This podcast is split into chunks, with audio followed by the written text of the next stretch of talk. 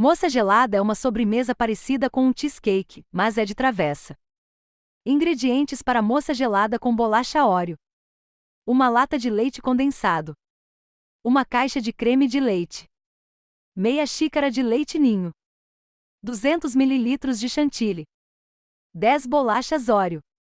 Como fazer moça gelada com bolacha Oreo? Preparar o creme.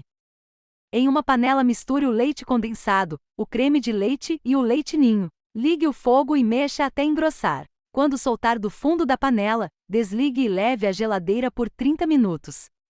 Chantilly.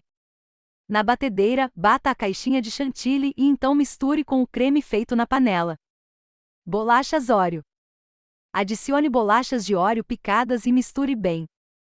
Coloque na travessa de servir, espalhe bem por cima e decore adicionando mais algumas bolachas picadas. O óleo pode ser substituído por gotas de chocolate ou chocolate granulado. Leve à geladeira por 3 horas e sirva essa delícia chamada moça gelada de óleo.